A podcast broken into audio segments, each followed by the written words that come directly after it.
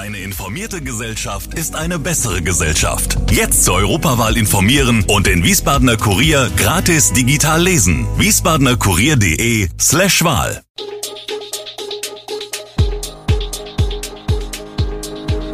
Gude, unser morgendliches News Update. Das Wichtigste aus Wiesbaden für Sie im Überblick. Guten Morgen aus Wiesbaden an diesem 5. Oktober. Wiesbadener Geschäftswelt, Bäcker eröffnet Genderfiliale. Wiesbadener Lebenshilfe will 2023 neues Haus eröffnen. Doring, immer wieder Unfälle wegen geöffneter Autotüren. Das und mehr hören Sie heute im Podcast. Die vier Filialen der Kaiser Biobäckerei haben Zuwachs bekommen, in der Langgasse hat Nummer 5 eröffnet. Denn wo vorher Taschen und Rucksäcke in der Lederpyramide verkauft wurden, hat nach einem größeren Umbau die erste Gender-Filiale mit dem Namen Biokaiser Stern in eröffnet. Umgesetzt hat dies mit Clara Sköries, Katharina Borst, Shari Fischer und Martin Habersack die jüngere Generation des Unternehmens mit Firmensitz in Kastell. Der Generationswechsel ist aktuell ein Thema in vielen traditionellen Bäckereien. Auch bei uns. Dieser Prozess darf sich auch nach außen hin zeigen, finden wir und unsere Geschäftsführung, sagt Share Fischer. Das Projektteam hatte die Möglichkeit, den Laden ganz frei zu gestalten, inklusive Namensgebung. In Dotzheim, direkt neben dem Zwergnasehaus, entsteht eine Einrichtung, die es bisher so in Wiesbaden nicht gab. Das Bauprojekt musste lange auf seine Umsetzung warten, Seit bald einem halben Jahr wird in Dotzheim, neben dem Zwergnasehaus, emsig gebaut, inzwischen ist der Rohbau eines 1400 Quadratmeter großen Gebäudes fertiggestellt. Der Neubau soll ab dem kommenden Herbst zum Zuhause für 16 beeinträchtigte Menschen werden, die von der Wiesbadener Lebenshilfe betreut werden. Eine Einrichtung wie diese gab es bislang im Stadtgebiet noch nicht. Es werden Bewohner einziehen, die eine geistige Behinderung haben und wegen herausfordernden Verhaltens eine intensive Betreuung benötigen. Wie lang der Weg bis zu diesem Bauprojekt war, daran erinnerte Reinhard Klaus, stellvertretender Vorstandsvorsitzender im Verein, beim Richtfest. Letztendlich habe es fast zehn Jahre gedauert, bis aus dem Wunsch des Landeswohlfahrtsverbands als Kostenträger nach einer solchen Einrichtung tatsächlich ein Bauprojekt wurde. Was tut Wiesbaden gegen die Gefahr schlimmer Stürze bei sogenannten Doring-Unfällen? Immer wieder gibt es Unfälle in der Doring-Zone, wie sie genannt werden, von Englisch Door gleich Tür. Ende August ist in Frankfurt eine Radfahrerin nach der Kollision mit einer Autotür sogar gestorben. Bei dem Unfall auf der Taunusanlage hatte die 60-Jährige schwere Kopfverletzungen erlitten. Sie war auf dem Radschutzstreifen gefahren, allerdings ohne Helm. Laut Polizeisprecherin Michaela Plock haben sich in Wiesbaden zwischen Januar 2015 und Dezember 2021 aufgrund eines verkehrswidrigen Verhaltens beim Ein- oder Aussteigen oder Bi- oder Entladen insgesamt 62 Unfälle mit beteiligten Pedelec oder Radfahrern ereignet.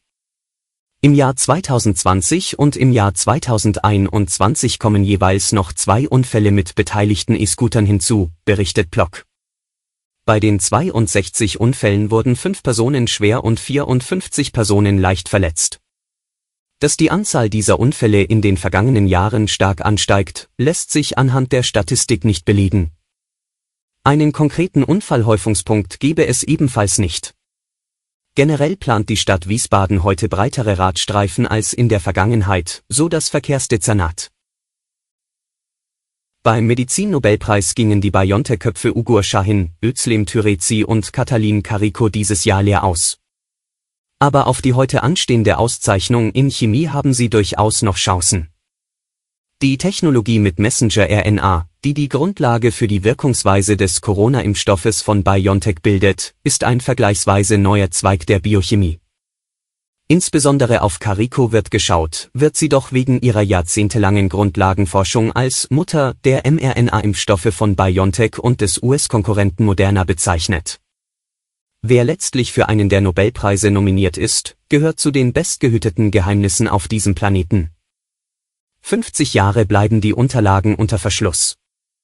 Selbst die Laureaten, wie die Preisträger genannt werden, erfahren erst kurz vor der offiziellen Mitteilung, dass sie die vielleicht weltweit begehrteste Auszeichnung erhalten.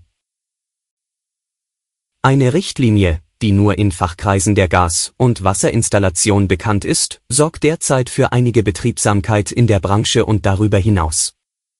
Es geht um die TRGI 2018, die technische Regel für Gasinstallationen. Dort ist fixiert, was ein Installateur beim Einbau und der Wartung einer Gasheizung zu beachten hat.